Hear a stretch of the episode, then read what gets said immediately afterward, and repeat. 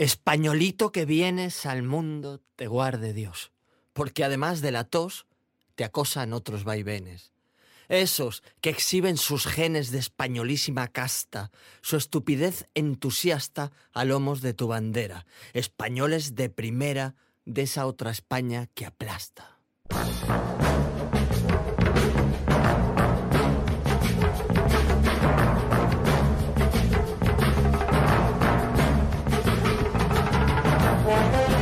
Correos cubre unos pocos buzones y furgonetas con la bandera arcoiris y los cayetanos montan una cacerolada de indignación en redes contra lo que llaman la ideología gay, porque para la ultraderecha el colectivo LGTBI Plus es otro chiringuito ideológico como el feminismo. Gracias a su monumental enfado, los 12.000 euros invertidos por correos tienen el mismo impacto que una campaña publicitaria de medio millón efecto Streisand. Nada más bonito que ver al cacerolismo golpearse en su propio rostro. El fin de semana, la cuenta de Twitter de la Guardia Civil colgó la bandera gay en su perfil y la avalancha de comentarios homófobos nos recuerda lo lejos que estamos de la igualdad y la necesidad de que las instituciones la defiendan. Vox y la organización ultracatólica Abogados Cristianos lleva toda la semana denunciando las banderas del orgullo colocadas en edificios públicos porque una sentencia del Supremo impide poner insignias distintas de las oficiales. El símbolo gay debería ser aceptado como insignia oficial porque recoge valores fundamentales que nos representan a todos como democracia, excepto a los fascistas que la quieren romper.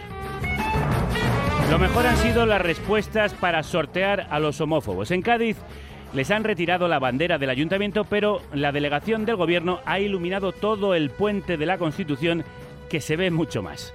Una jueza de Alcalá de Henares, en Madrid, ha dicho que la ley no prohíbe las pancartas y que no son banderas, son pancartas. Que diría Sancho, mire mi señor, que no son gigantes, sino molinos. Del facherío me río, bravo por ella, pero no deja de ser muy preocupante que de nuevo la ultraderecha haya conseguido que se cuestionen derechos que tienen el consenso de la mayoría y han costado mucho tiempo y mucho sufrimiento conseguir. Ocurrió con el derecho al aborto y con la violencia de género. Ahora ocurre con la comunidad LGTBI. La extrema derecha vuelve a reabrir un debate superado y pone en peligro no solo los derechos conquistados, también la integridad de las personas contra las que apunta. Abascal ha llamado al colectivo Lobby Gay de extrema izquierda. Está poniendo cruces en las puertas, marcando a quién hay que perseguir. Sus palabras tienen consecuencias, generan odio que genera violencia. Vox es parte responsable de la homofobia en las redes y en las calles. De hecho, no hay día que no encuentres una agresión homófoba en el periódico. Solo esta semana ha habido denuncias en Málaga, Barcelona, Zamora o Castellón, por no hablar de todas aquellas que no aparecen, las agresiones invisibles, silenciadas. Los homófobos han salido de sus cavernas para intentar cerrar los armarios. Se sienten legitimados por Vox. Hay una fuerza en el Congreso que no esconde su desprecio a la diversidad y la libertad sexuales. ¿Por qué van a esconderla ellos? Ya se puede volver a decir cerda bollera y puto maricón. La directora del Instituto de la Mujer y activista lesbiana Beatriz Jimeno, con la que vamos a hablar en unos minutos, ha denunciado insultos y daños en su coche por feminista y por su activismo. Vox es tan cómplice de la violencia machista cuando la niega como de la violencia homofóbica cuando señala a los homosexuales. No hay que entrar a sus debates sino denunciar su responsabilidad hay miles de personas sufriendo violencia física y psicológica por su condición sexual, algunas de las cuales se quitan o pierden la vida, mientras la ultraderecha alienta el discurso del odio contra ellas y las deja desprotegidas. Vox quiere que se retiren las leyes específicas del colectivo. Ellos preferirían que volviera la ley de putas y maleantes del franquismo. Una de las artistas más fascinantes de la música de baile actual, Arca, persona no binaria, mujer trans, reina del travestismo, habla sin complejos de sus deseos en este machote de su nuevo disco, Kick Eye. Quiero un machote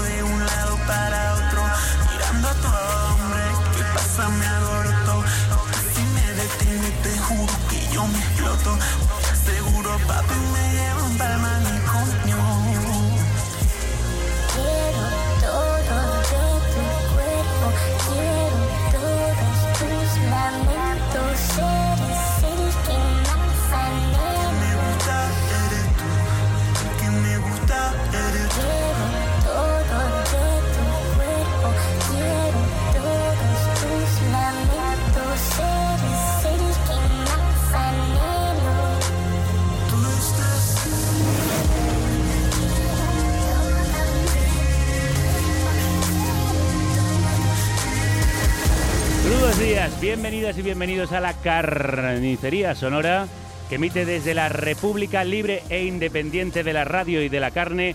Gracias a los oyentes que dais vida y vidilla al mejor equipo formado por Eva López, Celtia Tabeallo, Paz Galeana, Violeta Muñoz, Álvaro Vega, Rocío Gómez, Elena Gómez, Manu Tomillo, que va a estar de vuelta en breve, y Javier Gallego.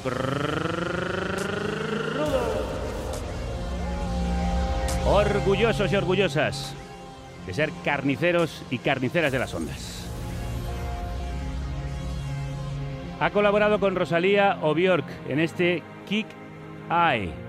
Alejandra Gersi, más conocida como Arca, es un referente tanto en la experimentación musical como activista por la libertad sexual, de la que hace explícitas manifestaciones a través de su música. Hace una semana, otro músico, otro músico de éxito, Pablo Alborán, salió del armario provocando un enorme debate social. Estoy aquí para contaros que soy homosexual. Que no pasa nada. Que la vida sigue igual. Yo necesito ser un poquito más feliz de lo que ya era. Mucha gente lo supone, lo sabe, o simplemente le da igual.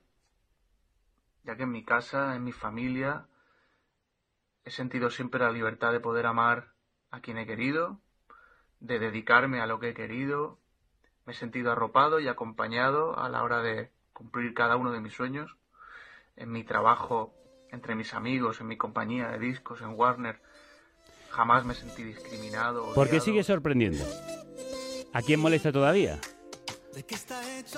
¿Cuántos más personajes famosos están aún en los armarios? ¿Cuántas personas sufren ahí dentro? ¿Cuánto nos queda para que no sea noticia la salida del armario de una persona?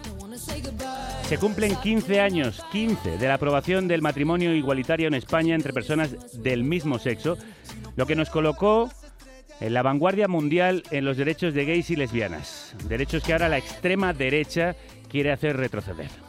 La lucha no es ni ha sido fácil, como recuerda José Ramón, oyente del programa, que aún ve muchos motivos para seguir luchando. Hoy mi gobierno somete definitivamente a la aprobación de la Cámara el proyecto de ley por el que se modifica el Código Civil en materia de derecho a contraer matrimonio. Me llamo José Ramón y yo soy miembro del colectivo Alicante Entiende, en Alicante.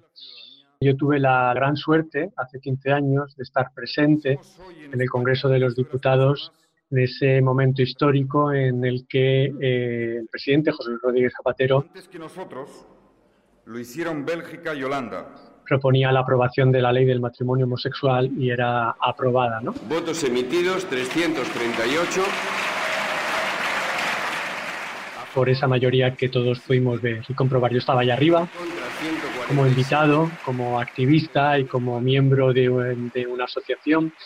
Y la verdad es que fue una gran emoción, ¿no? El, el estar allí presente, además junto, bueno, pues con tantos activistas históricos también, como Pedro Cerolo, como Jordi Petit, como Boti García Rodrigo, Beatriz Jimeno, en fin, toda la gente que estuvimos allí, que habíamos estado luchando durante tanto tiempo.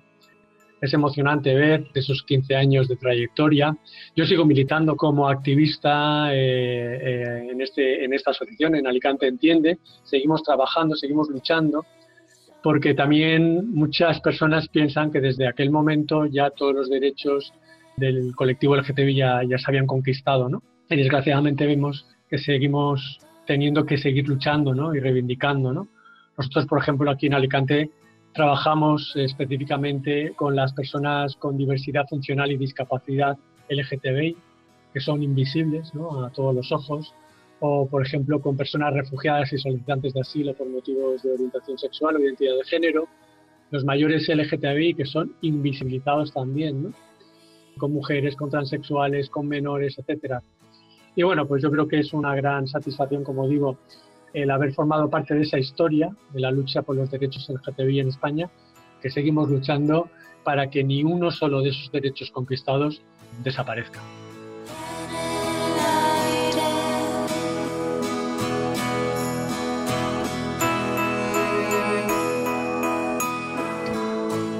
Digital 21 con Cintia Land. Este preciosérrimo En el aire. En el aire sonaba José Ramón, desde Alicante, oyente de carne cruda. que hablaba de los trans, de los mayores, de los jóvenes, de los visibles y de los invisibles, de los que vamos a hablar en este programa dedicado a salir del armario.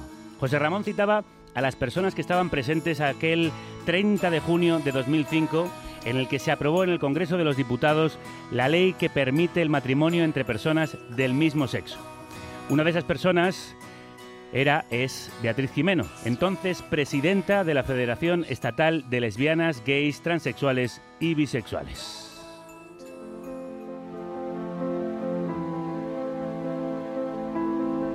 Uno de los tres primeros matrimonios en celebrarse fue el suyo con Boti García, compañera entonces de activismo y de vida.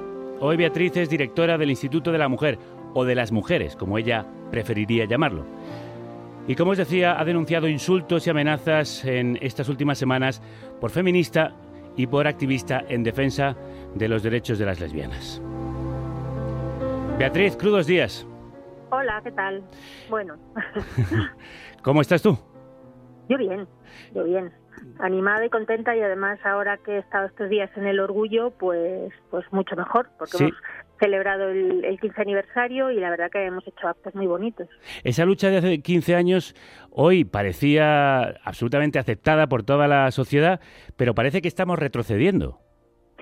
Es que estamos retrocediendo en todo, no solo en esta lucha. O sea, hay una regresión en, bueno, eh, social y yo diría en cuanto también a las mentalidades, ¿no? Ayer recordaba con el presidente Zapatero cuando aprobamos aquella ley eh, cómo esa ley la sociedad española, por lo menos la sociedad española progresista, la hizo suya y cómo eh, nos felicitaba todo el mundo, gente de izquierdas, gente, era una especie de revancha también contra el franquismo, contra todos los años, contra la Iglesia, las imposiciones de la Iglesia, contra las imposiciones de la derecha, en fin, mucha gente que no tenía nada que ver con, la, con lo LGTB nos felicitaba y había una sensación de alivio y de orgullo, de orgullo de España y de ponernos a la vanguardia y, era, una España luminosa aquella, eh, que era capaz de, bueno, de, luchar por ese, por, por sentirse orgullosos de, y orgullosas de, convertir a España en, pionera en muchas cosas, ¿no? Eso empezó ya con las leyes de, del PSOE contra la violencia doméstica, perdón, contra la violencia de género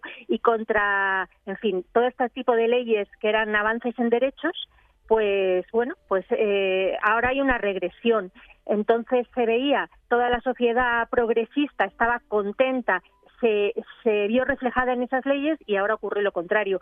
Supongo que es eh, la polarización política, la entrada de la extrema derecha, no solo en España, sino en todo el mundo, que ha polarizado y cuando se polariza de esa manera, pues la verdad que los discursos se simplifican, eh, la gente construye trincheras, incluso trincheras contra gente que en teoría es de tu bando, ¿no? O sea que sí, que yo creo que hay una regresión muy grande. ¿Y eso tiene que ver con los insultos y amenazas que has denunciado, has tenido en los últimos tiempos?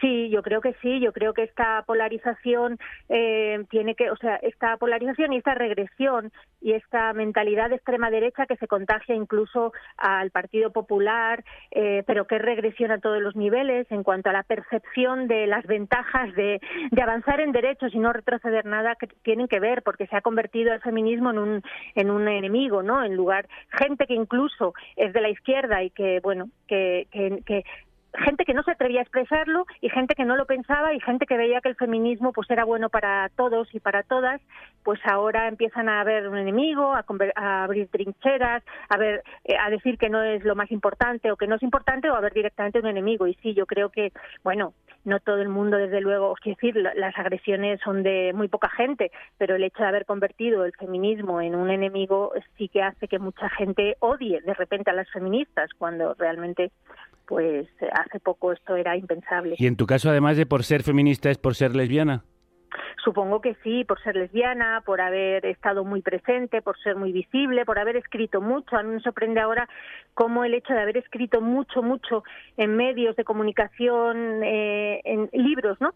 Cómo eh, se extraen de ahí eh, frases sueltas, se simplifican y se vuelven contra mí. Eso quiere, eso es una amenaza para todas las personas que, que tenemos una carrera intelectual. Yo he dado clases en muchísimas másters, en muchísimas universidades etcétera, y nunca ha habido ningún problema. Y como ahora, claro, una frase sacada de contexto, eso es una amenaza eh, para cualquiera que haya escrito un libro, cualquier frase eh, se puede volver contra ti en cualquier momento. Es decir, hay una especie de aculturación, ¿no? De simplificación de todos los discursos, de descapitalización cultural terrible que tiene que ver con esta regresión, sí, desde luego. De hecho, tu toma eh, del cargo estuvo envuelta por el ruido en las redes donde te llamaron feminazi, antihombres. Te vienen además ataques de todos los lados.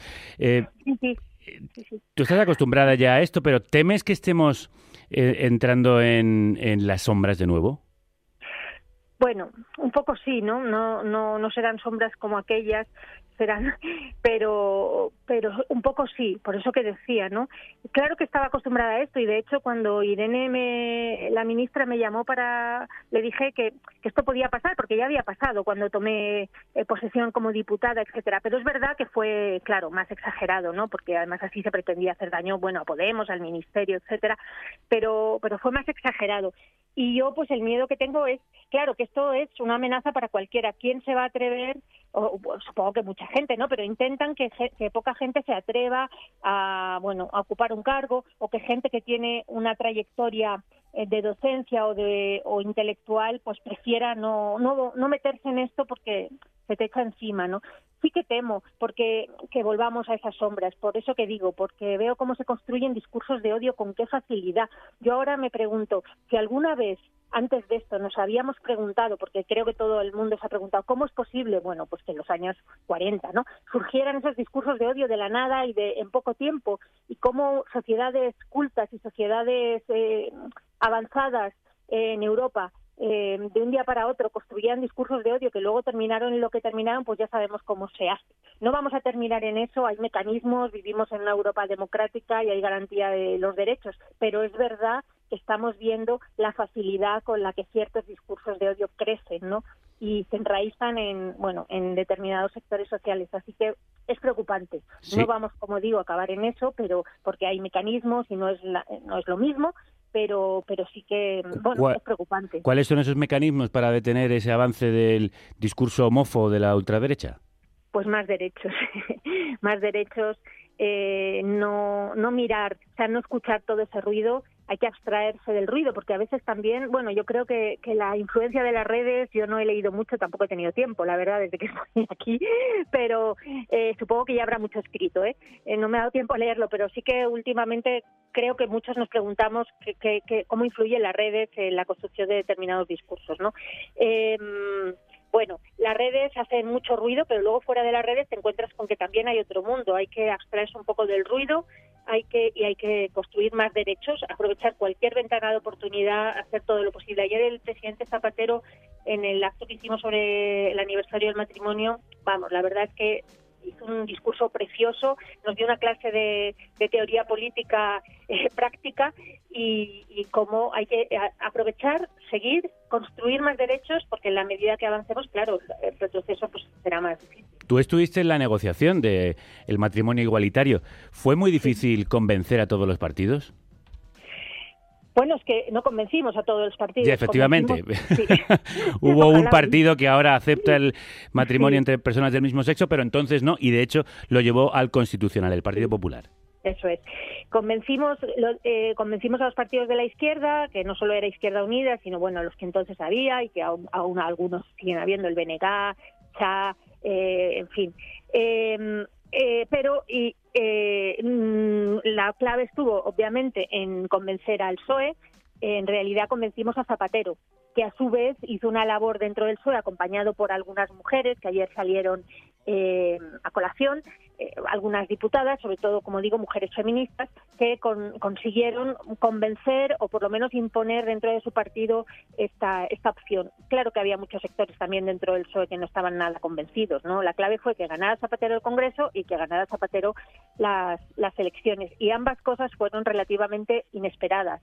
Eh, en ese sentido tuvimos tuvimos suerte. No fue mm, difícil convencer a Zapatero. Eh, tuvimos una reunión y yo creo que él antes de la reunión dijo tenéis que convencerme porque yo apuesto por una ley de parejas y después de la reunión y de la elocuencia, la verdad, de Pedro Cerolo, pues salió bastante convencido, dispuesto a luchar luchar por ello. Y como digo acompañado por algunas feministas que formaban parte de su equipo entre ellas las que luego formaron también parte del, del Ministerio de Igualdad. Y bueno pues de ahí conseguimos un avance que que creo que bueno que, sirvió también para otros muchos países en Latinoamérica, en Europa y nos pusimos por, por primera vez en muchísimo tiempo España estuvo a la vanguardia de, de los derechos y libertades. Sin duda. Pero aún queda mucho que avanzar y esa vanguardia tiene muchos prejuicios que romper. Hoy hacemos el programa, Beatriz, sobre salir del armario. ¿En tu caso cómo fue? Bueno, la verdad que yo no soy un ejemplo. Yo no siempre lo digo. Me gustaría tener una historia que contar. No tengo ninguna historia. Yo no sé. Eh, no recuerdo un momento eh, siempre fui muy, no sé, eh, iba a decir rara entre comillas, ¿no? Siempre estuve metida en, en, en, partidos de extrema izquierda y en activismo social y político y por tanto yo recuerdo, eso sí, la única cosa que puedo decir es que el día que dije que era lesbiana, pues mis padres dijeron algo así como era lo único que te faltaba. Pero, o sea, no te podíamos Pero bueno, más o menos suponían que venía en el pack. Claro, sí, sí, era como, bueno, es que no podíamos imaginar que, que fueras a ser hetero. Y recuerdo que, que bueno, que, que sí que he tenido una etapa hetero y tuve parejas hombres y mis padres querían que me casara por aquello de, bueno, de que compramos un piso, el piso, entonces, bueno, eh, no estaba mi nombre, líos de estos económicos y decían, si te casas, pues, eh, en fin, estarás más segura, además tuve un hijo y todo esto, ¿no? Y yo, por supuesto, ni querer oír hablar de casarme y que qué horror y que bien pensaban que era yo. Y luego me vieron en la tele defendiendo el matrimonio y, bueno, la verdad es que eso fue todavía, eso sí que fue una verdadera salida del armario. Mis padres dijeron, vaya, no eras tan contraria al matrimonio pero bueno, eh, en realidad vengo de una familia muy muy muy de izquierdas y, efectivamente no nada les les podía sorprender. ¿Y sigue siendo difícil, crees, salir del armario a día de hoy? Pues sí, sí, sobre todo es menos difícil, obviamente, y, y hay, o sea, es más, es, mucho más fácil. Pero hay lo peor de salir del armario ahora, yo creo que es que tienes que salir constantemente. O sea, que, que todavía tienes que salir constantemente, que nunca se acaba la salida del armario porque no está plenamente aceptada la digamos la, la, homosexualidad y no digamos ya la transexualidad eh, como como como formas de existencia absolutamente normalizadas, ¿no? Entonces tienes que salir del armario, pues yo qué sé, cuando un taxista te pregunta eh, por tu pareja en una conversación, por tu marido y da por hecho que es un marido o que es un hombre, tienes que salir cuando vas al médico, tienes que salir en, muchísimas situaciones de la vida eh, cotidianas, en el trabajo, con tus compañeros. Es una salida constante, porque todo el mundo asume que la heterosexualidad es lo normal, lo corriente y lo casi lo único que existe. Entonces esa salida del armario constante cansa tanto que yo misma a veces he dicho, vale, sí, mi marido, porque de puro cansancio y de, bueno, nunca sabes, ¿no? Cada salida, o sea, cada vez que lo dices es distinto, sabes la reacción que te vas a encontrar, siempre hay una cierta tensión, entonces eso todos los días muchas veces pues sí, pues sí que cambia, sí que cansa, ¿no? Decirle a cualquiera, no, es mi es mi pareja, no es mi amiga, es eso eso es eso es constante. Eh, y por tanto las salidas del armario hay unas gordas, digamos, ante la familia o en el trabajo, pero luego las pequeñas salidas cotidianas del armario cada día esas son muy muy agotadoras. Beatriz, ¿cuáles son los retos que tienes como directora del Instituto de las Mujeres? Pues tenía unos retos antes de la pandemia y ha habido que, evidentemente, que reorganizarlo un poco todo eh, después de, la misma, ¿no? Eh, en fin, pues consolidar el instituto como una referencia en, en el feminismo y ahora mismo eh, estamos trabajando muy intensamente con todas las leyes que, que, vienen del Ministerio de Trabajo, las mismas que salen que salgan y que salen del Ministerio de Igualdad para introducir y en cualquier ministerio, ¿eh? para introducir la necesaria perspectiva de género. La pandemia nos ha dejado claro que bueno que, que las mujeres seguimos siendo las más, más tenemos más probabilidades de sufrir desigualdad en todos los ámbitos, desde luego en el laboral, en el social y, eh, y, con la pandemia pues se ha puesto de manifiesto y puede ocurrir que esas brechas se agranden. El teletrabajo, por ejemplo, que parecía una solución maravillosa para la conciliación, pues ha demostrado que puede aumentar la brecha de desigualdad, la brecha de género en muchas situaciones eh, teletrabajando y por tanto estamos trabajando ahí intensamente. No se ve tanto, pero es un trabajo fundamental. Pero como digo, eh, consolidar el instituto que sea una herramienta útil, eh, que vuelva a ser un poco lo que fue con los gobiernos socialistas, eh, bueno, una herramienta útil y efectiva para, para el feminismo y para el movimiento de mujeres. Beatriz Jimeno, directora del Instituto de la Mujer, muchísimas gracias y pasa una buena semana del orgullo. Muchísimas gracias a vosotros. Hasta luego.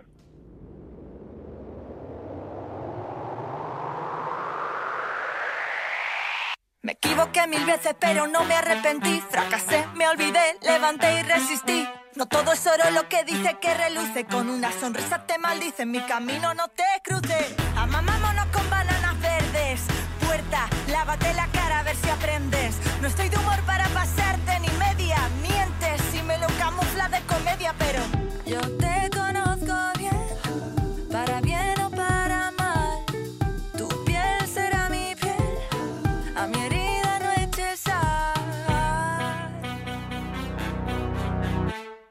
tienes hasta el corazón.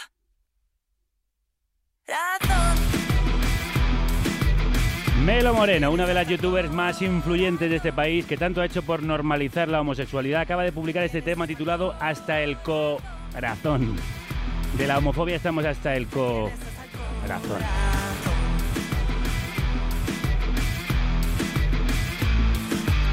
Aunque va perdida, no camina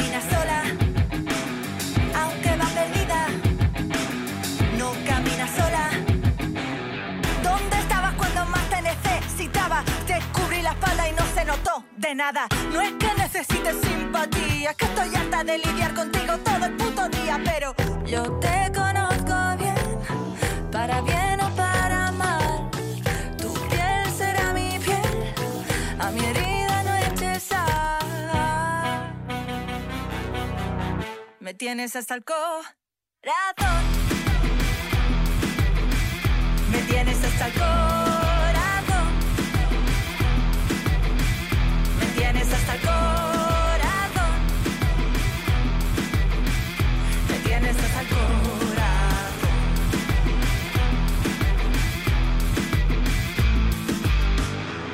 Pablo, oyente de este programa, nos ha enviado este audio de su experiencia como asexual. Salud crudas.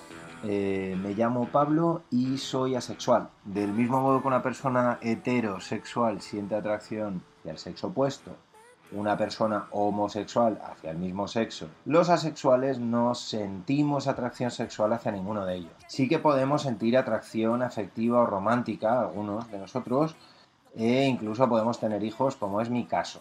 Es una orientación sexual. Salí del armario no hace mucho, con los 35 añazos ya cumplidos. La travesía hasta entonces pues ha sido bast- bastante tortuosa y es que hoy la juventud eh, cuenta con webs dedicadas, hay una Sexpedia donde puedes eh, conocer a otras personas y casos similares o simplemente puedes preguntar. Eh, hay incluso una aplicación de citas tipo Tinder, o sea que la cosa ha cambiado muy mucho para bien. No sabéis lo que yo hubiese dado por tener acceso a estos recursos en su día. Es verdad que somos menos, pero estar estamos.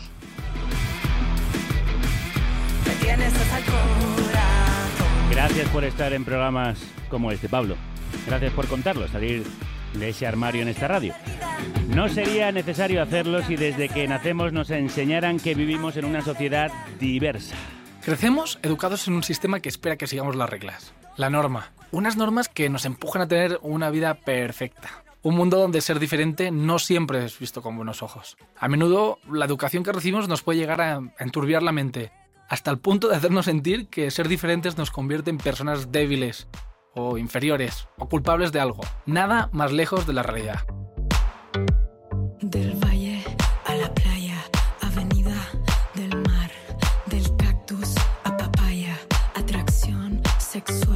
Hablaba antes de esta canción de Javier Amena, este corazón astral, es Uriol Pamies, activista por los derechos del colectivo LGTBIQ y autor del libro Ahora que ya lo sabes, todo lo que me hubiera gustado saber antes de salir del armario.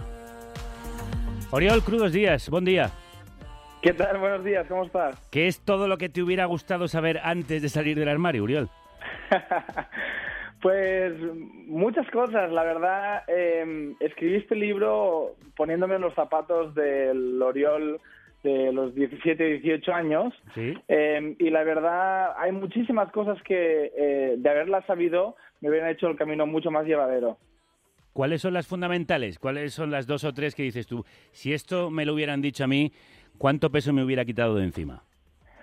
Pues creo que la más importante es eh, que me hubieran dicho que, que no hay nada malo en mí, que no estoy haciendo nada malo, que no debería sentirme mal por algo tan simple como querer a la persona que quiera y que ser diferentes no nos hace inferiores a nadie, al revés, nos hace especiales. Pero qué difícil a veces esta aceptación, que es sencilla cuando la expresas y sin embargo muy difícil a veces para algunas personas de creerlo.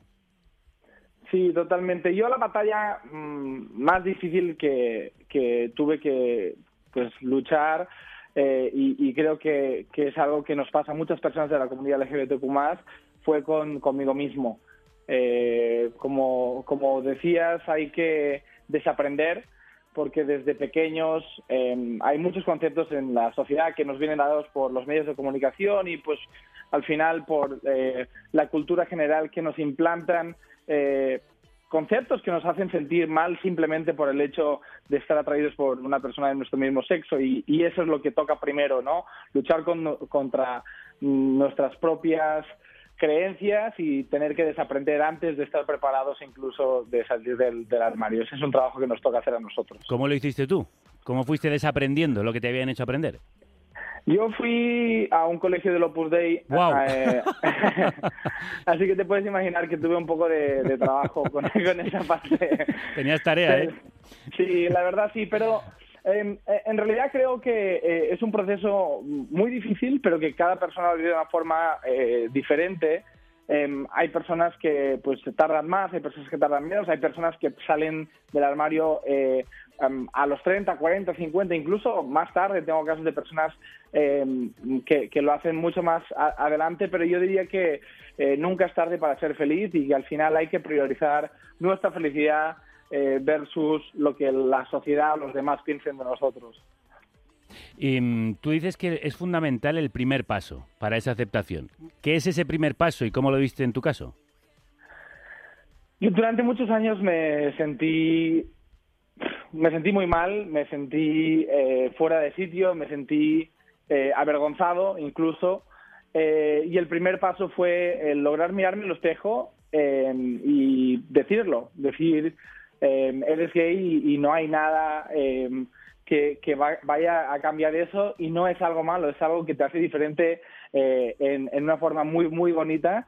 Eh, y tienes que encontrar y reunir el valor para, para enfrentar al mundo y, y, pues compartirlo con los, con los demás. Tú además eres de Reus y cuentas que a tus 16 añitos no se conocía a personas abiertamente gays en tu entorno. Eh, ¿Cómo es crecer en una ciudad sin, sin referentes?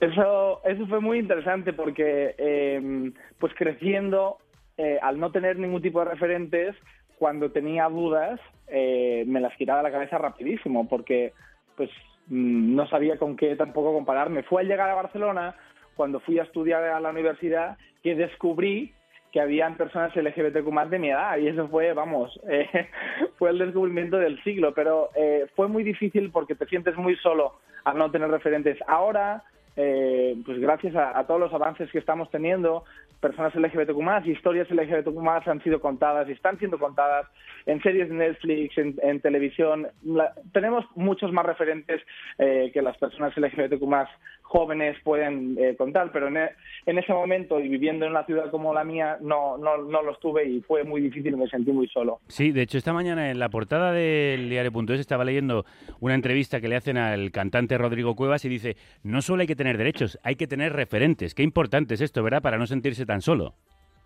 Muchísimo. De hecho, eso es algo que, que también es parte de, de la homofobia institucional.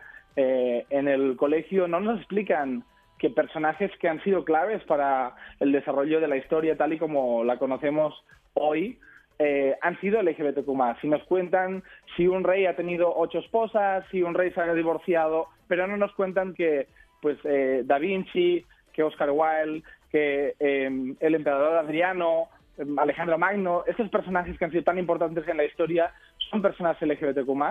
Eh, y creo que los niños, si crecieran sabiendo que personas LGBTQ son y han sido tan importantes, tendrían ya esos referentes que los tenemos en la historia desde los inicios de los tiempos. Bueno, y no solo Oscar Wilde, también Oriol Pamies eh, ha escrito un libro para contar su caso, como nos va a relatar Elena Crudos Días. Crudos días.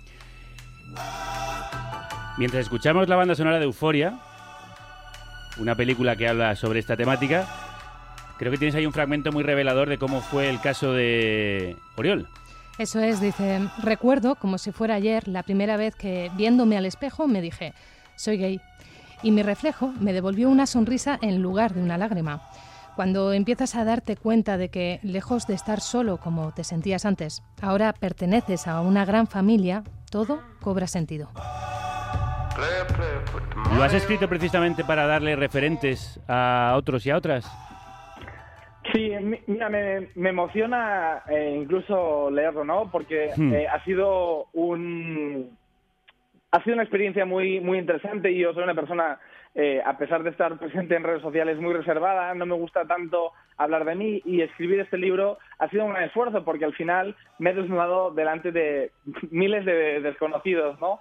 Pero en las redes sociales eh, hay pues mm, cientos de personas que me, mandan mensajes todos los días eh, preguntándome eh, consejos, guías o simplemente queriendo hablar. Y sentí que si mi historia podía ayudar a los demás tenía la obligación de escribirla y por eso me lancé a, a escribir el libro.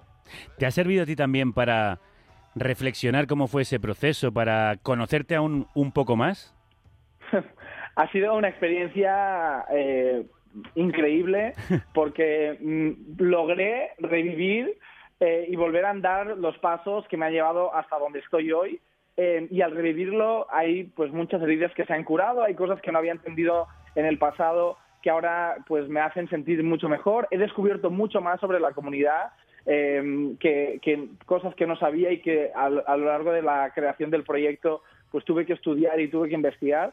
Así que eh, me di cuenta que el libro no es solo para personas que están eh, a punto de salir del armario, planteándose salir del armario, sino que a todas esas personas que hace años que han salido incluso les puede ayudar a revisitar todo el proceso eh, y pues pasarlo de una forma diferente y mucho más consciente.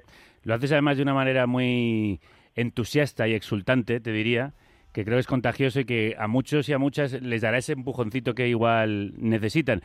Eh, ¿Cuáles son esas heridas, las más profundas? ¿Qué ha sido lo más difícil, Oriol? Yo creo que en, en- en mi caso eh, tuve que trabajar mucho para demostrarme a mí mismo y a la gente de mi entorno que ser eh, parte de la comunidad LGBTQ no me hacía eh, más débil. Eh, creo que durante muchos años el motor que me ha llevado a emprender las startups y a trabajar en los proyectos que he trabajado ha sido el demostrarme a mí mismo y a los demás que no soy menos que nadie, ¿no? Eh, ese proceso al principio pues era un poco doloroso y al final ya ha dejado paso a lo que estamos ahora, ¿no? En esta etapa de orgullo y reivindicación que te permite pues poder ayudar a, a las personas que están en ese sitio oscuro eh, a, a poder pues seguir adelante y entender eh, que somos personas increíbles y que podemos lograr todo aquello que nos propongamos. ¿Cómo se siente uno en ese lugar oscuro? Eh, ¿Qué te cuentan también quienes te escriben? Sobre todo eh, soledad, miedo, miedo al rechazo de amigos, de familia, eh, miedo a perderlo absolutamente todo, eh, incluso odio hacia uno mismo.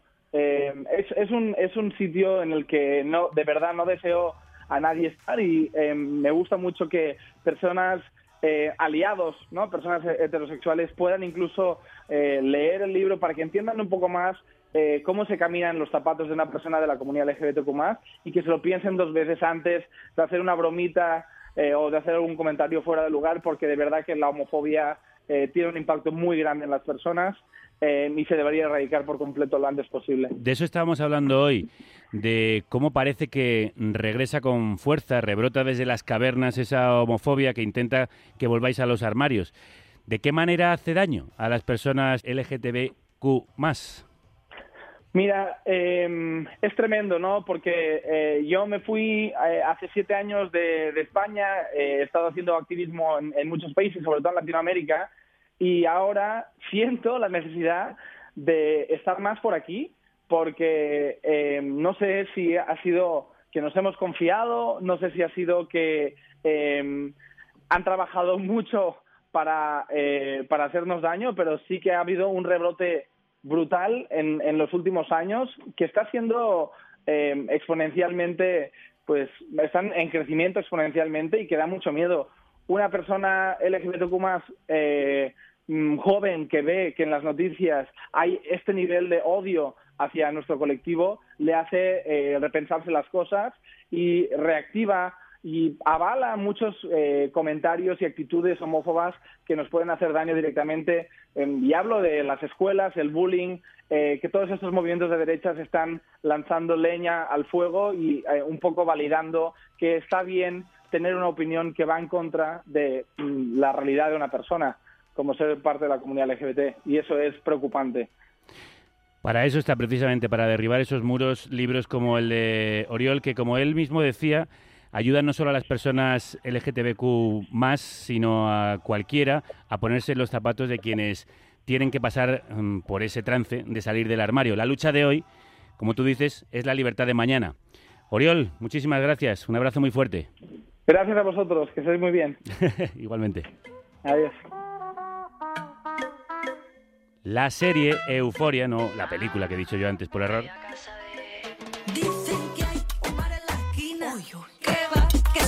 Que solo van chicas, arba. Arba de la esquina. Dicen que hay un bar en la esquina. Que va, que solo van chicas. Que solo van chicas, arba. Arba de la esquina. ¿Qué le pasa a la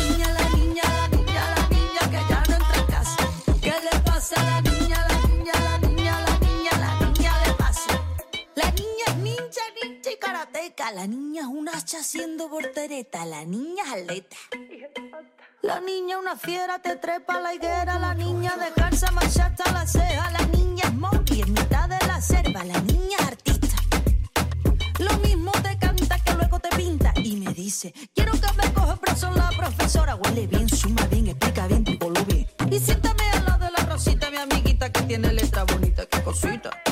Los zapatitos con la punta reforzada, la coleta bien arriba, no vaya a estorbar. Cambio hojita de olores por un par de entrenadores. A mi amigo José Juan, que a él le gusta más. mana por botones, quedamos a las seis. Y si baile está claro que Merci en la paigue. Y no me gusta naíta, naíta, naíta, naíta, la papa sin sal.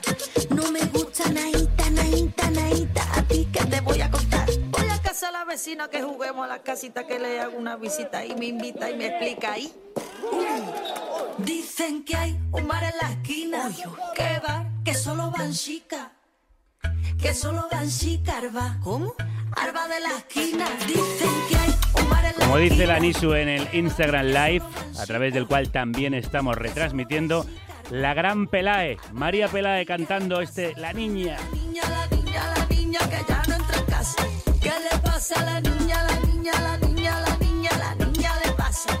No es fácil salir del armario y hay quienes, después de haberlo hecho, se ven obligados a volver a entrar. En Madrid, por ejemplo, hay 70.000 mayores de 80 años del colectivo que viven solos y algunos tienen que volver al armario por miedo al rechazo en las residencias. Para solucionar esa situación, la Fundación 26 de diciembre apoya a las personas mayores de esta comunidad con la puesta en marcha de una residencia pública. Dicen que hay un bar en la Federico Armenteros es su presidente. El objetivo de la Fundación es la atención residencial preferentemente para personas mayores del colectivo LGTB. Pero bueno, lo- los objetivos se han ido ampliando porque nos dimos cuenta de que el colectivo pues, de mayores estaba solo, estaba enfermo y era pobre, ¿no?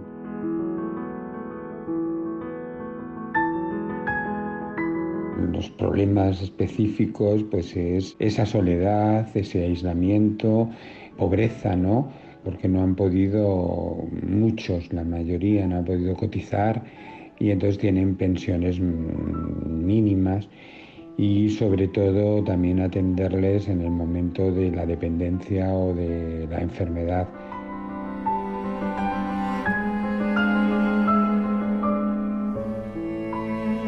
Y la casa de Chema de Roa, pues es eso, es atender, ya que fue un legado que nos dejó el propio Chema para que que él lo había pasado mal, había estado solo, había sido abandonado, que su legado sirva para atender a personas que están solas y que necesitan esa atención y ese cuidado especializado.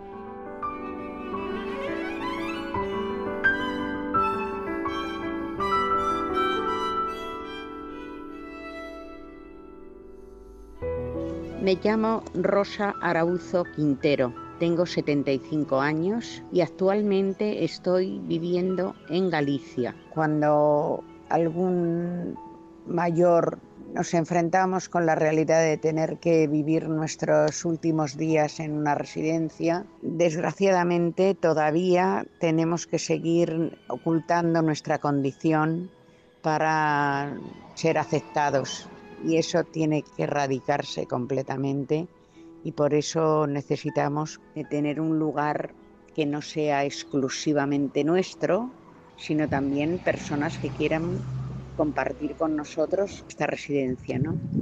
Es muy interesante que todas estas cosas que hemos pasado de ocultamiento, de persecución con la ley de peligrosidad social, de abandono, de rechazo por parte de las autoridades, por parte de, los estamentos eclesiales, etc.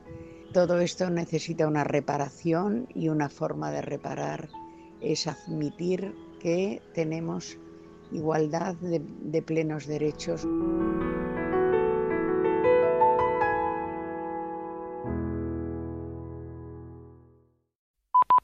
Antes de la crisis de la COVID-19 nos preocupaba otra. Climática.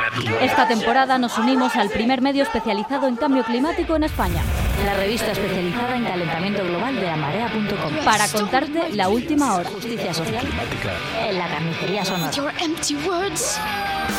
Y para fin de curso nos vamos a la Uniclimática. Del 13 al 16 de julio. Más de 30 horas de charlas, ponencias y debates. Ecofeminismo, ecofascismo, refugiados climáticos. Con Yayo Herrero, Extinction Rebellion, Fridays for Future y muchos más. 50% de descuento para productores y productoras de carne cruda. Suscríbete a nuestra newsletter y entérate de todo. También para estudiantes, parados, pensionistas o trabajadores afectados por un ERCE. Entra en kiosco.lamarea.com y accede a este contenido en exclusiva.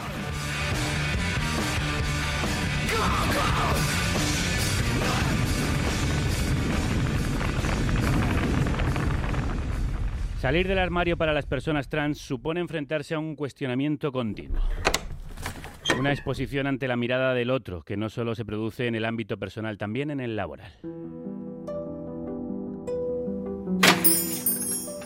Jueves. Nada más abrir la librería, aparece un comercial y viejo conocido al que vamos a llamar Guillermo. Al principio no me reconoce, me mira con esa expresión tan heteronormativa ante la realidad trans que hace que a las personas se les ponga cara de estar escuchando el Carmina Burana cuando nos tienen delante. Respiro y me calmo.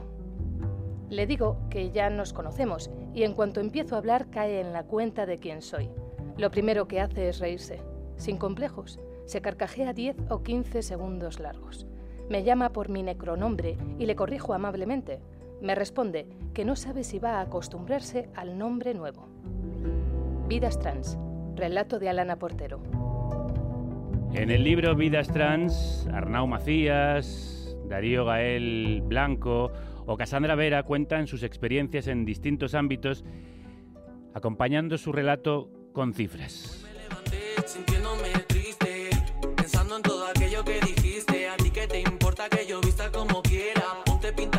y su experiencia personal, como escuchabais, la cuenta Alana Portero, historiadora, escritora, directora de teatro, referente trans, que hoy está con nosotros. Alana, crudos días.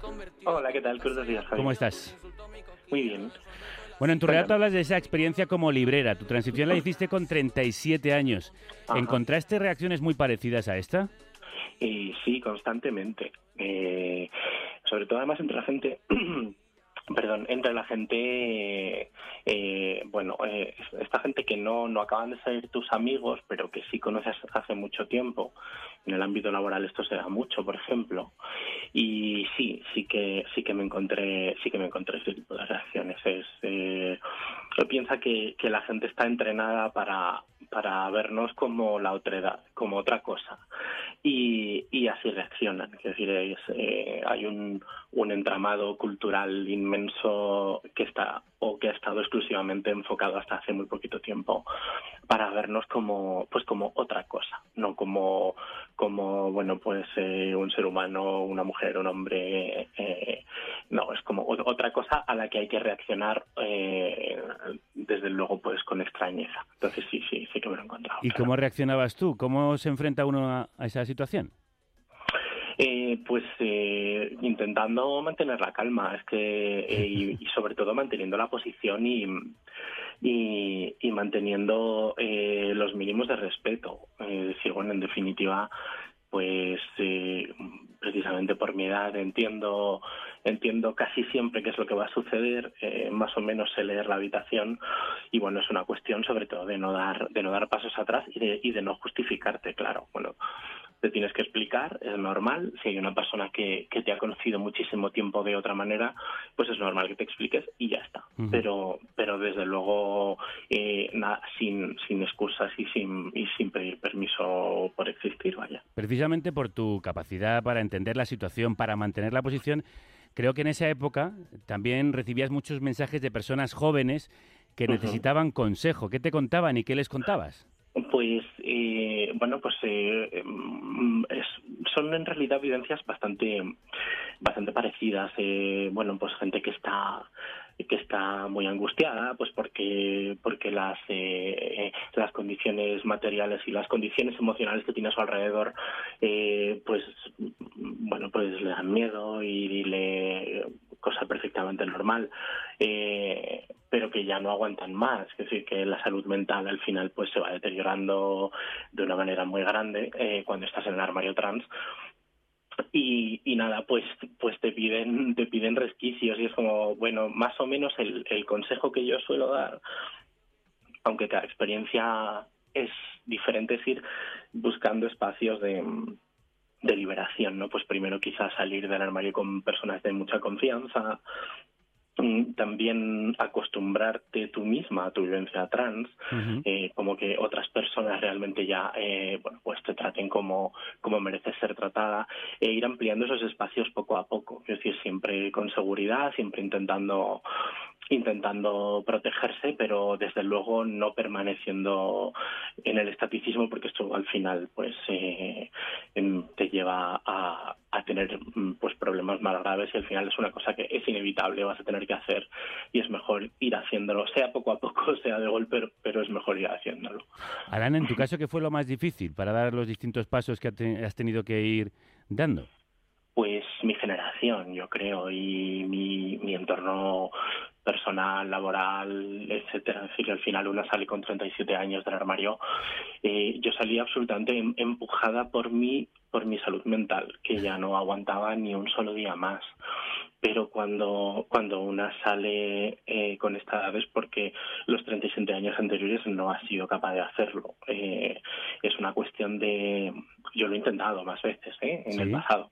Sí, sí, varias veces. Lo que pasa que, que que enfrentar a un futuro laboral inexistente, vaya, eh, y bueno, pues a unas dosis de odio, dependiendo también, bueno, pues hay gente que tiene entornos eh, mejores, no era mi caso, eh, y, y bueno, pues eh, es decir, al final una mm, la vida de, de la vida de, mm, de una no depende no depende ella sola hay otras personas y bueno pues pues tienes que tienes que, que leer justo tu situación y saber qué es lo que puedes hacer y qué es lo que no. Lo que pasa que al final es inevitable vaya. Lo más difícil fue todo lo que lo que te comentaba. Al principio es eh, hasta hace muy poquito tiempo todo en nuestra cultura estaba eh, empujaba a, a, a ver a las personas trans y en mayor medida a las mujeres trans como una otra edad como algo que bueno pues que está ahí como un poco para ser diseccionado y para ser mirado con extrañeza entonces bueno pues eso es bastante duro enfrentarse a eso lo que pasa que bueno al final eh, siempre hay siempre hay luz ¿eh? al final se sale de todo eso igual que hay que hay cosas muy negativas pues pues ¿Y bueno, cómo- al final la vida. ¿Y cómo se sale? Porque te ha costado y, y- y también me interesa, ¿por, qué, por qué algunas veces que ibas a dar el paso para salir volvías atrás? Pues una, pues, pues por ejemplo, por quedarme sin trabajo y por, claro, por, eh, por eh, proponérselo, decir, bueno, pues por tener eh, alguna alguna pequeña conversación de esto hace muchísimos años con con, la- con, tus empleadores y, y bueno y sabes que te vas a quedar fuera. Eh, por comentarlo con con bueno con tus amigos con amigos muy cercanos y que te den la espalda con bueno ver referentes a tu alrededor que han sido maltratadas eh, sistemáticamente y bueno pues hacen que claro que sea materialmente imposible. Al final eso es una condición es una cuestión de condiciones materiales. Es decir bueno es que si no tienes eh, dónde vas si no tienes para comer si no tienes eh, lazos afectivos si no tienes absolutamente nada pues pues bueno pues pues claro el panorama es desolador tienes que tienes que pensarlo bien tienes que ver eh, qué haces lo que pasa que al final eh, es lo que te digo tarde o temprano tu salud mental eh, Te obliga a decir, exacto basta ya es decir, es que no hay no no se puede vivir así Y a, quien, y a quien está todavía metido en el armario, en esa oscuridad, en esa soledad, en ese miedo muchas veces, ¿cómo le dirías que se puede ir hacia la luz? Pues, pues mira, eh, un poco recurriendo a lo que a lo que te he dicho antes, primero buscando pequeños espacios de liberación, sea con bueno pues con, con amigos o con gente que bueno que más o menos tú sabes por instinto que, que se lo va a tomar bien o que en realidad ya lo saben o que se lo imaginan etcétera etcétera. Y, y paso a paso. Al final la vida es mucho mejor así de verdad. Al final al final se está mucho mejor siempre siempre siempre. Lo que pasa que esperan tiempos duros en- esperan tiempos de confusión esperan tiempos en los que bueno pues una tiene que que armarse de fuerza para bueno pues para eh, aguantar algunas cosas y para tener que ex- sobreexplicarse la mayoría de las veces pero al final eh, se pueden se puede vivir una, una vida perfectamente plena y estupenda y llena de gente que te quiere y de, de lazos maravillosos etcétera etcétera. Lo único que hace muchísima falta que se pongan la pila en cuanto a las condiciones materiales. Es al final todo esto es estupendo eh, hablar de lo afectivo hablar del- de la salud mental pero lo que necesitamos es vivir con dignidad necesitamos trabajo. Y que en definitiva pues nadie puede ser completamente feliz eh, cuando se tiene que enfrentar a un 80% de paro.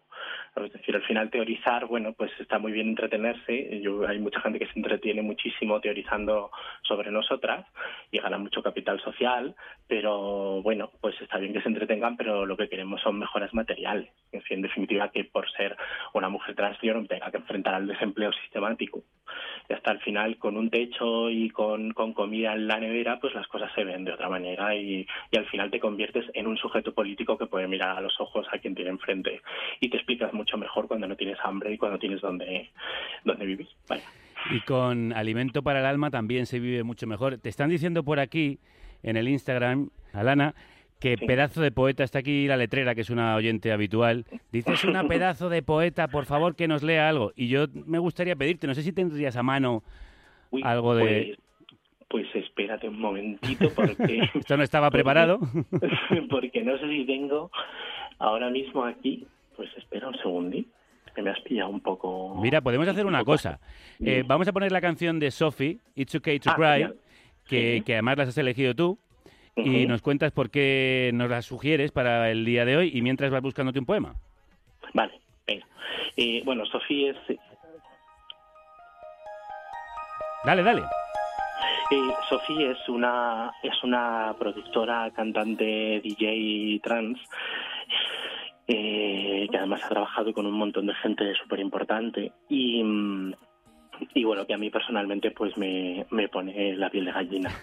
Y que me parece que tiene además una manera de enfrentar su su identidad y su manera de estar en el mundo eh, envidiable. Y es un es un manifiesto andante desde desde lo estético hasta lo hasta lo artístico. Pues mira he encontrado mi último libro de poesía que se llama La habitación de las ahogadas que salió hacía hacía tres años y te voy a leer te voy a leer un poema vale Dale. tan sencillo como la firma de un secretario de pestes que certifica mi expulsión a tierras monstruosas, donde la música es cartílago y piedra. Tan sencillo y tan leve. Es tan triste que todas las camelias mueran decapitadas y eso explique el final violento de todas las cosas hermosas. Tan triste como interrumpir la noche rezando en voz alta, Dios te salve María, no me dejes caer. Sin haber rozado tu manto, no me dejes caer. Sin escupirme ceniza en la frente, no me dejes caer. Tan sencillo como la sonrisa de un niño idiota ante una, ante una mesa llena de comida. Tan triste como una súplica dictada por la morfina, tan triste como el himno que se canta en la ciudad de las viudas, tan triste como besarle los pies al torturador y al mentiroso tan llenas de agua, como las tumbas abiertas de mis hermanas, abiertas por la mano del hombre, como las heridas que nos llevan al matadero abiertas, y tan bellas, como las veces que he perdido el miedo a la muerte, tan negras, como las veces que lo he recuperado tan sola, como una vagabunda de ojos tristes, tan tristes, como las cabezas cortadas de las flores. Madre Celestial, te lo ruego, no me dejes caer tan triste, tan llena de agua, tan bella, tan negra y tan sola.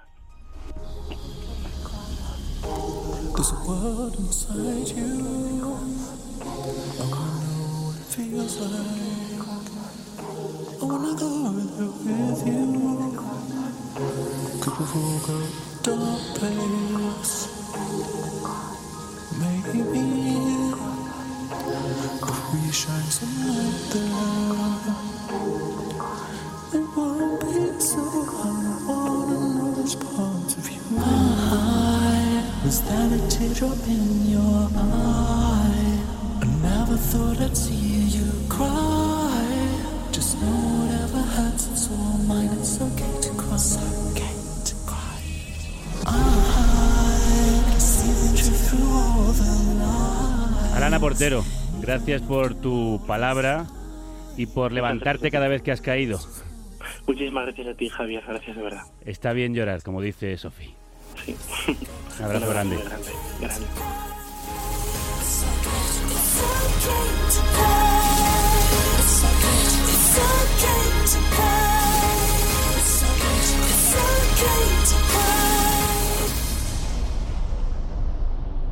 Qué maravilla de poeta y qué maravilla de canción la que nos ha traído. Está bien llorar, caerse y levantarse. Cada vez que nos ha ocurrido a nosotros y a nosotras, ahí habéis estado vosotras. Si soy más fuerte que ayer. Esta es ya la temporada más escuchada. Hoy no prometo disimularlo. Casi 4 millones de descargas. ¿Será que aprendo a caer? Medio millón cada mes de cuarentena. Y desde el suelo veo más claro. Os pedimos mil productores nuevos Y habéis sido 2.000, 900 solo en la pandemia. justo cuando más lo necesitábamos. Cuando la herida en mi costado. Sois casi 3.800 productores y productoras. Son muchos, pero es solo el 12% de nuestra audiencia. Así que aún podéis ser muchos y muchas más. Y mientras siga vivo, no podréis conmigo. Gracias por hacer que no puedan con nosotros. Si quieres que Carne Cruda siga viva, Hazte productor o productora de tu república. El rey del mundo. carnecruda.es, la República Independiente de la Radio. Pues cada vez son más las que se suman a esta familia y vamos a ir conociendo poco a poco a cada una de estas personas que nos envían preciosérrimos mensajes, como nos va a contar Celtia. ¿Qué tal? ¿Cómo estás, querida? Crudos y grises días desde Galicia, Javier. Estupendamente, con la chaqueta, la bufandica, el paraguas a mano, que aquí el tiempo no, no luce. Estamos a 1 de julio, pero no se nota. Bueno, eh, le interesa también saber a esta familia cómo está Rosa, tu abuela. Pues mi abuela está muy bien ahí, resistiendo como una jabata. Oye, no hay, no hay mejor cosa que querer uno agarrarse a la vida que no, no nos echan de aquí ni con agua caliente. Muy bien, muy bien, la verdad. Muy Vale, bien, gracias. Me alegro muchísimo. Bueno, también me alegro muchísimo de esos mensajes tan preciosos que nos hacen llegar nuestros oyentes. ¿Cuál has elegido hoy?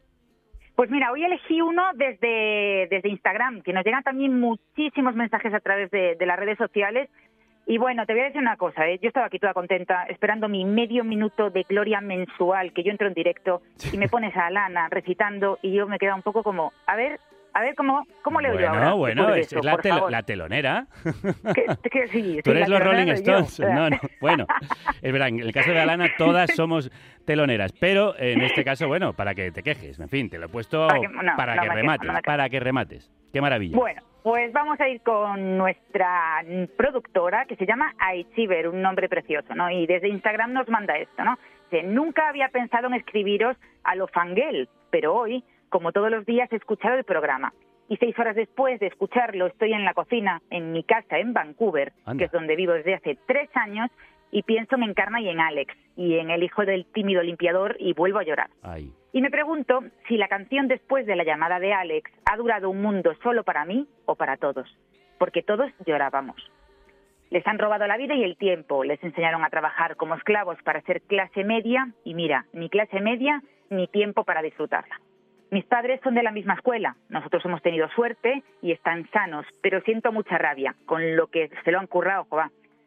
Y nada, que me duele mucho España y no necesito ni cacerolas ni banderas para decirlo.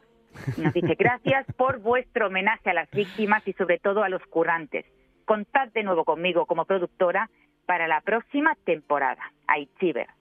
Y desde aquí, Javier, me Sí. gustaría darle las gracias pues a Aichiver, que nos escribe desde Vancouver. También tenemos a Idoya desde California, a tanta gente desde Australia que nos manda mensajes, a Maya, que me acuerdo de ella ahora, eh, desde el Cairo, eh, Lisa, bueno, tantos y tantas personas desde la inmigración forzada y sin forzar que nos escuchan y nos eligen como medio para informarse.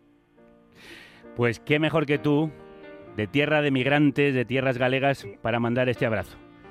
Abrazo que te mando yo a ti, querida. Un abrazo muy grande. Y yo, tío, otro, Javier, un besiño. Besiño. Adiós. Esta es la canción que habla del tiempo. Canción que nos pidió Alex en recuerdo de su madre Encarna que murió por esta pandemia trabajando para salvar las vidas de otros y de otras. Esa clase social que nunca ha tenido tiempo para sí misma. Clase a la que pertenece también Mariano. ¿Os acordáis que fue la primera pérdida de esta familia? La muerte de su padre. Por eso llamamos a Mariano el otro día y estuvimos hablando con él. Una conversación muy emocionante, sin duda. Cúrame tiempo, pasa para mí. Y tan emocionante como esa conversación es el mensaje que ayer nos hizo llegar Mariano.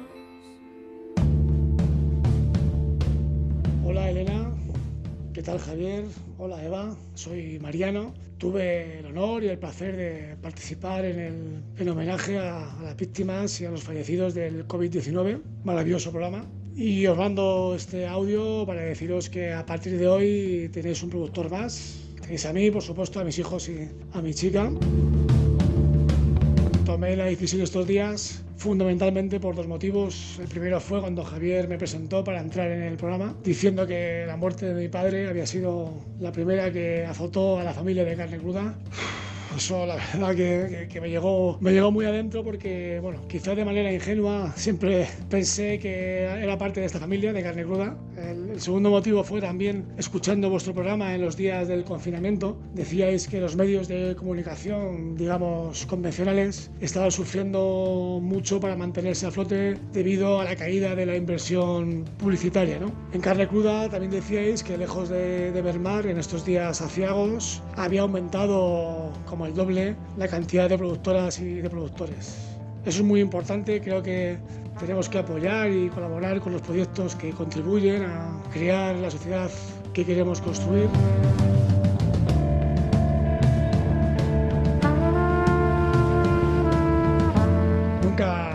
Nunca, me creí ese cuento, ese camelo, ¿no? que consiste en decirnos que la información tiene que ser objetiva. Lo que sí hay que exigirle, por supuesto, a la información es que sea veraz, que no manipule, que tenga rigor y creo que en carne cruda hasta el momento se consigue todo eso, amén de hacer una información potable. Seguir así, dándole voz a aquellas personas que otros niegan, difundiendo la cultura subterránea y popular, contándoles historias lindas que nos sobrecogen a diario y seguir inoculando en vuestra audiencia ese virus benigno y no letal como es el del COVID, que es el del pensamiento crítico. Hoy es el día en el que la Chusma Crew y Carne Cruda se funden en un abrazo fraternal para caminar hacia esa utopía alcanzable. Nunca hacia atrás, siempre adelante. Carne Cruda, se os quiere, familia, salud. Salud, Mariano. Siempre has formado parte, siempre formáis parte de esta familia. Gracias de verdad por hacerte productor. Gracias a quienes os hacéis productores y hacéis posible este programa. Sin vosotros y vosotras, de verdad que esto no estaría sucediendo. Esta revolución que es carne cruda porque vosotros y vosotras la empujáis. Tiempo y revolución necesitamos, como bien nos decía Alex, el hijo de Encarna. El tiempo de la revolución, así en castellano se llama este tema del trompetista suizo Eric Truffaz. Música que acompañó la lectura de la primera carta que nos envió Mariano y que hoy acompaña también a sus hermosas palabras.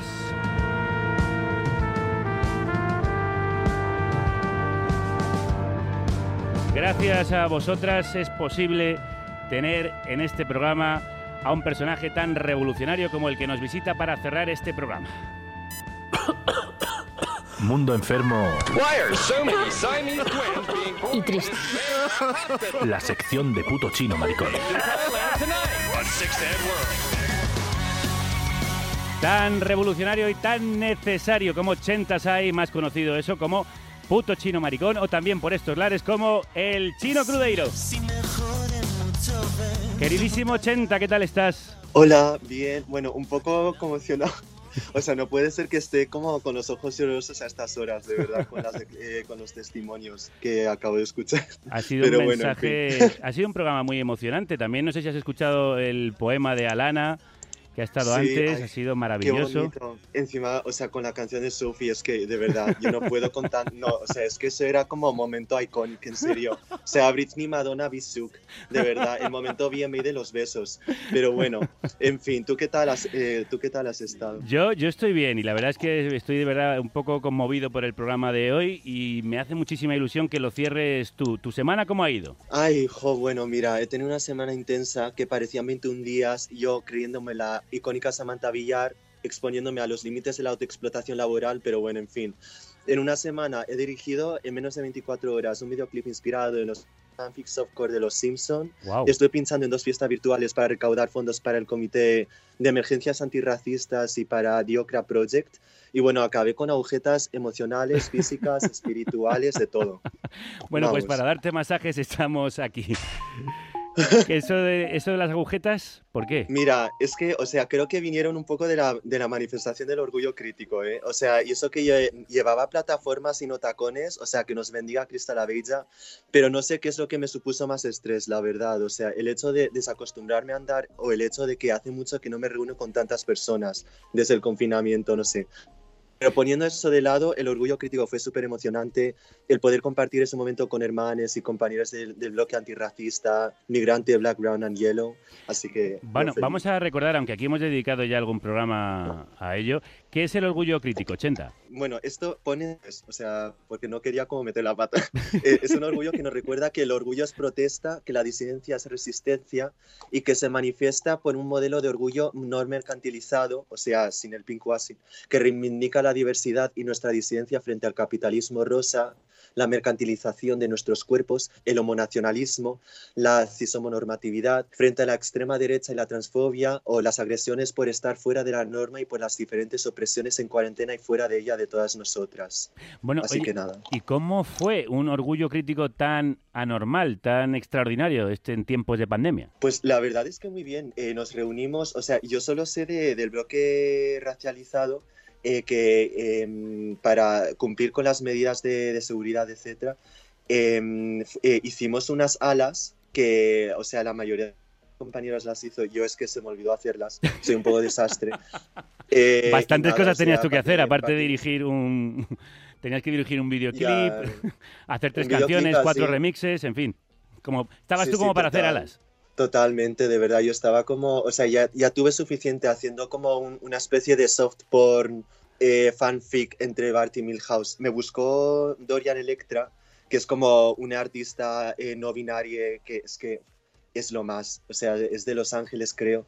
Y, y no sé, o sea, juega mucho con criticar la masculinidad tóxica, cis, desde, desde su música, no sé, o sea, y hace drag lo hace todo esta persona, o sea, es alucinante. Pero bueno, volviendo a lo del orgullo crítico, Sí. que, o sea, partimos realmente por el Paso del Prado y finalizamos en la Puerta del Sol, que la verdad es que está, estaba mucho mejor pensado este año, la verdad, o sea, de verdad, enhorabuena a, la- a las personas que, que lo han organizado, porque es cierto que el, año pasado en el, en el Pedro Cirolo quedaba muy pequeño, ¿no? Para, para la cantidad de personas que se, eh, que se presentaban.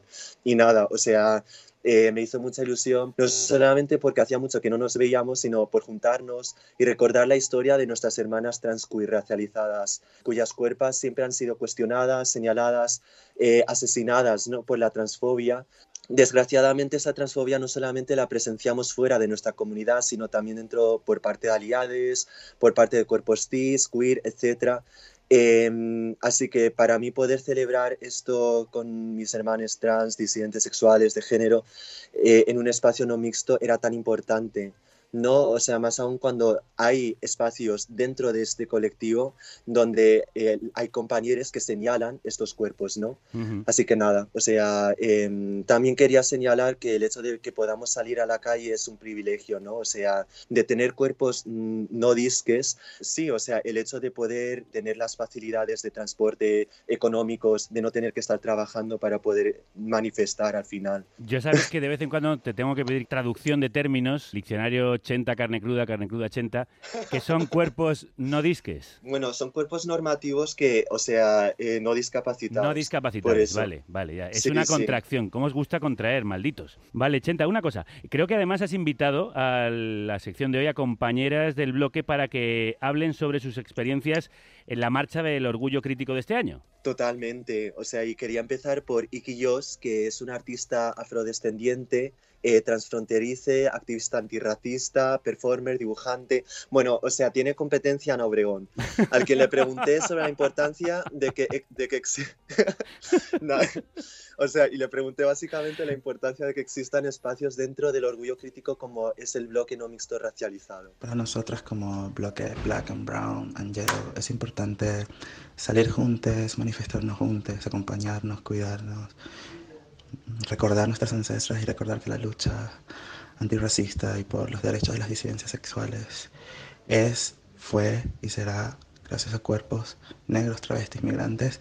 Entonces, cuando estamos en manada, recordamos a nuestras ancestras, nos cuidamos también entre nosotros y por eso es importante mantenernos como grupo antirracista, porque recibimos violencia everyday en el Estado español por ser migrantes, por ser disidentes sexuales, por ser personas que no pertenecemos a este territorio. Entonces, cuando salimos juntos en manada, estamos sanando y estamos haciéndonos más fuertes cada vez en contra de la white supremacy. Yo te quiero, no imaginas lo que siento por ti, yo me muero. Tío, yo te quiero, besando de la noche hasta el amanecer. Te puedo olvidar y qué puede ser, bebé del todo eso de ti estamos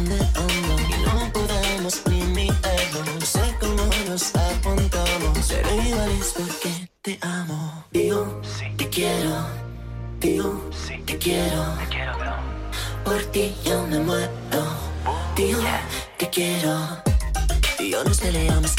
Tres. Te quiero tal y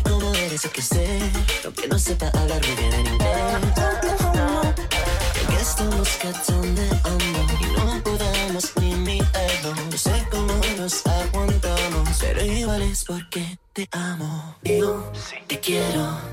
Chenta, si no me equivoco, esta es la canción de la que hablabas antes, en la que has colaborado eh, con el artista Dorian Electra. Este tío Te Sí. Quiero. es que la original se llama Sorry Bro, I Love You. Y básicamente en un principio le iba a hacer eh, un remix y dijo, bueno, de paso, o sea, canta, o sea, canta algo que no quiero escuchar mis vocales, estoy ya cansada de escuchar mis vocales. Yo, venga, pues te lo voy a cantar eh, en español, aquí creyéndome Pitbull, ¿no? El Pitbull del underground. En plan, me faltaba el Nueva York, Los Ángeles, Taiwán. Pero, o sea, y le encantó y dijo, sí, sí, lo voy a meter en mi EP de mixtapes. Y yo, por favor, sueño cumplido. En serio, de, de Madrid a Los Ángeles en mi cocina. ¿Y luego de ahí viene el vídeo o no? Sí, sí, bueno, es que eh, me lo pidió como un día antes y dijo, no sé si es mucha molestia, pero em, ¿podrías grabar un vídeo así sim- eh, simple en el que salgas así cantando, haciendo lip sync? Y Yo, a ver, para mí es que no hay nada simple, no hay nada sencillo, o sea, en mi casa eso no se hace.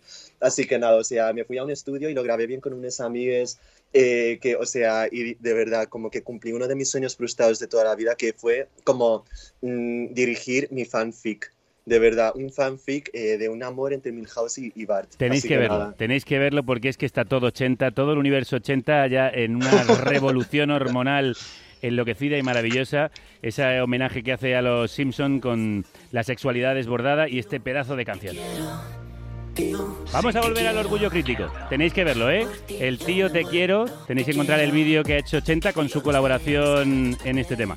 Vamos de nuevo al, al- al orgullo. Eh, quería, o sea, eh, avisar que podéis acceder al manifiesto eh, que escribió para nuestro blog que, que se llama 10 formas eh, de conseguir white tears en el Pride, eh, aclarando punto por punto lo que, o sea, las personas aliadas al antirracismo no deberían hacer durante la manifestación y, bueno, o sea, en la vida en general, como es el tone policing, ¿no? O sea, la vigilancia de tono, el white explaining, o eh, cómo tu racismo no es ofensivo sino es opresivo, eh, cómo la pedagogía antirracista no es nuestra responsabilidad, o por ejemplo, pues eh, cómo lo queer, lo trans, lo TLGB no te quita lo racista, eh, o cómo nuestras eh, sexualidades son ancestrales, ¿no? Nuestras ancestras eh, tenían muchas expresiones de género fuera, fuera del binarismo occidental que al final fueron castigadas también por la blanquitud. ¿El tone policing qué es? Mm, Básicamente es, por ejemplo, cuando alguien desacredita o deslegitima eh, algo que tú has dicho por el tono que has utilizado. O sea, por ejemplo, alguien ha sido racista conmigo, yo le, o sea, respondo de una manera, yo que sé, gritándole. Sí. Mm,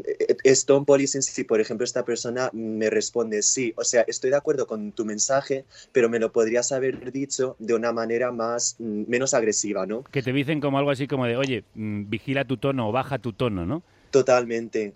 Eh, pero vamos, que se puede traducir en, en muchos otros casos. Por ejemplo, cuando la gente le pide cifras, en plan, dame cifras porque es que no me lo creo. Ah. Pues está deslegitimando, digamos, tu discurso. O sea. Porque no tienes de mm, repente pues, un montón de estadísticas o información para apoyarlo, ¿no? Claro, claro, pero nada, o sea, como, como buen millennial, o sea, tenemos que meternos en, en Urban Dictionary y informaros ahí, de verdad. O sea, pero bueno. Bueno, toda la En fin. información de la que hablaba Chenta la podéis encontrar en la página de Instagram Don't Hit a la Negra, con X al final. Bueno, pues el segundo audio que me gustaría poner es el del testimonio de eh, otra compañera racializada que estuvo en el Orgullo Crítico, que se llama Galaxia la Perla, que es una madre, es una diva, es, es todo, en el que nos cuenta la importancia de nuevo de generar un espacio para el bloque racializado no mixto en el Orgullo Crítico y, so- y sobre cómo lo vivió esta vez. El proceso justo de, de estar en este espacio durante toda esta marcha supone muchísimo esfuerzo emocional, mental. No muchas veces, aunque tengas, entre comillas, el privilegio de poder ir a esta marcha, muchas veces no te encuentras preparado y- emocionalmente, ¿no? Para poder lidiar con todo lo que va a ocurrir durante esa marcha, ¿no? Y una de las cosas eh, que más sucede es que, aunque somos un bloque racializado, no mixto, la gente no respeta ese espacio, ¿sabes? Ya bastante trabajo es conseguir un espacio solo para nosotros como para que se vea... eh, invadido constantemente y me refiero a gente que durante la marcha entró en nuestro espacio a hablarnos, a tocarnos, a pegarse a nuestra altavoz, ¿no? Y bailar nuestros ritmos que poníamos para nosotras mismas, a incluso cantar nuestros cantos, ¿no? De, la marcha. Y también pues otra cosa que pasaba muy constantemente era la presencia de fotógrafes, de personas grabando vídeos, personas exigiendo que posáramos para alguna foto, ¿no? Y que, claro, no hace más que recordarme que yo no podía estar un momento o desfilando o, o bailando seguro porque sentía que había muchos ojos puestos en mí y en el resto de mis compañeras, ¿no? En plan, grabándonos y fotografiando. Yo no he venido aquí para hacer el show a la gente, yo no he venido aquí para ser el entretenimiento de la gente, ni mis compañeras tampoco. Y es eso de que somos el, el- lo exótico de la marcha. Y si nos enfadamos, eh, somos las rabiosas, ¿no? En plan, siempre es constantemente la animalización de nuestros cuerpos, es muy constante en ese sentido. Tanto, para, tanto como para la visión exótica y contemplativa de la mirada blanca, ¿no? Hacia nuestros cuerpos, como también la mirada crítica hacia nuestros cuerpos cuando nos ven furiosa. Me piden por aquí, por el Instagram, que volvamos a repetir el término que antes explicaba Chenta, el tone policing, la policía del tono, aquella que te dice, bueno, Sí. si lo que dices está bien, pero si lo dijeras en otro tono, o aquello de cálmate un poco, bonita. También Total, total. el white explaining, que es eso de los blancos, explicándole a los negros y a otras razas, que es eso del racismo, ¿no? Totalmente. O, sí, o sea, lo que acaba de comentar mi, mi compañera de Galaxia, que es, por ejemplo, yo que sé, que eh, griten consignas que no están muy sujetos a sus cuerpos, ¿no? Por ejemplo, yo que sé, papeles para todos o todos sin papeles, creo que me comentaron que, claro, o sea, decir esta consigna desde un cuerpo hegemónico también se considera white explaining, por ejemplo. ¿De qué más Quería querías hablar? también- Mira, es que quería hablar sobre algo que es que me ha, me ha estado como, no sé, o sea, mordiendo un poco el, no sé, eh, sobre el racismo normalizado en productos que usamos cada día. Tenemos que parar de hacer luz de gas, vigilancias de tono a personas racializadas cuando hablamos sobre algo tan doloroso como es el racismo en general. O sea, uno de estos temas es el caso de los conguitos, los filipinos, el colacao y la negrita. O sea, había que sacarlo. había que sacarlo, había que decirlo. Totalmente. Y de hecho, o sea, leí muchos comentarios justificándolo con que hay cosas más importantes de los que tenemos que acercar, que estoy completamente de acuerdo, pero no deberíamos utilizar esto para deslegitimar otras experiencias, ¿no? Y al final todo es acumulativo. Que normalicemos imágenes así también colabora al racismo eh, y, o sea, salvando mucho las distancias, como hizo el peligro amarillo, eh, esta demonización hacia la comunidad asiática que ocurrió en Estados Unidos, que empezó a crear imágenes antichinos, personajes como Fu Manchu, que ya ves tú que a primeras parece inofensivo, pero fue uno de los motivos que provocó, por ejemplo, la masacre de 1871 en la que 500 hombres blancos hincharon a 20 hombres chinos, o de alguna forma u otra esta demonización también tuvo que ver en gran o menor parte con la ley de exclusión de los chinos en el siglo XIX. Bueno, yo de hecho tengo una amiga negra que me dijo, yo cuando estaba en el colegio, en el instituto, recibí muchas veces el insulto de conguito. Así que es algo que me duele, que quizá a vosotros no os parezca tan importante, pero a las personas negras sí nos lo parece. Totalmente. Y además ayer me encontré con una publicación que me dejó medio shook, que es eh, que lo publicó Decolonizing Mental Health, que decía que la cultura blanca te hará pensar que tienes que mostrar e intelectualizar tu dolor para que sea real o válido. Que me parece como, wow. O sea, creo que es importante además reivindicar desde el dolor sin necesidad de intelectualizarlo, ¿no? O justificarlo. Al igual que uno no le pregunta a otro cuan- eh, cuando le, le pegan una paliza porque le han dolido. Y lo mismo quiero decir con, con todo esta, o sea, con todo lo que ha ocurrido con los conguitos, etcétera, por, por culpa de, pues eso, de, de la, la, estigma- jolín, de la estigmatización y los estereotipos se crea y fomenta los conguitos, ¿no? Y todos estos iconos eh, racistas. Es que son palabras difíciles. Estigmatización. Ay, de verdad. Bueno, siempre despedimos esta sección con música. Esto no lo esperaba Chenta porque es un regalo que nosotros queremos hacerle a él en su sección. Yo ya no quiero estar triste. Escuchar el remix que ha hecho de A Otro Lado. Ahora solo veo grises. Cuando intento recordar lo que dije antes de irme. El tema de Natalia Lacunza. Estás que no paras de colaborar. Ya, bueno, y es que antes como que era bastante, era muy escéptico respecto a las colaboraciones y todo eso, porque en general se me da un poco, de, eh, un poco mal trabajar en equipo. O sea, eso lo comprobé en arquitectura y mira, yo no pude.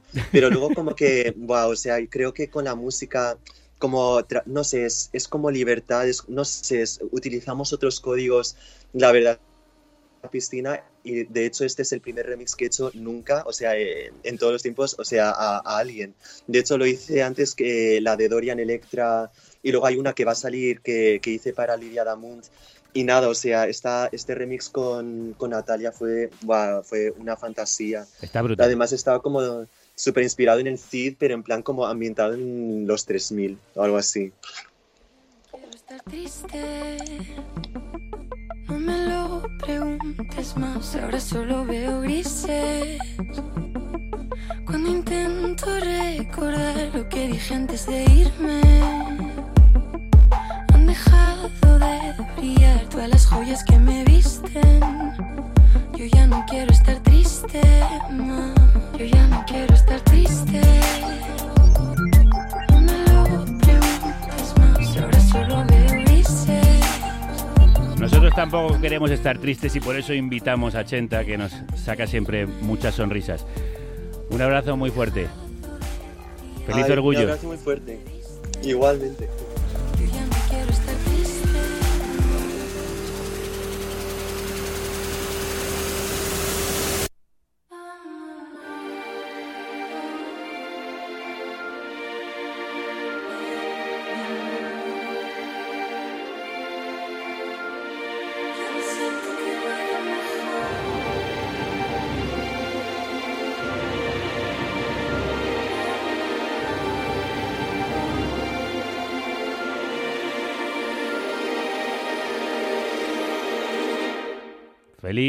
Orgullo crítico. Volvemos mañana con un montón de jóvenes y adolescentes. Hasta entonces. Adeus. Hasta luego. Que la radio os acompañe.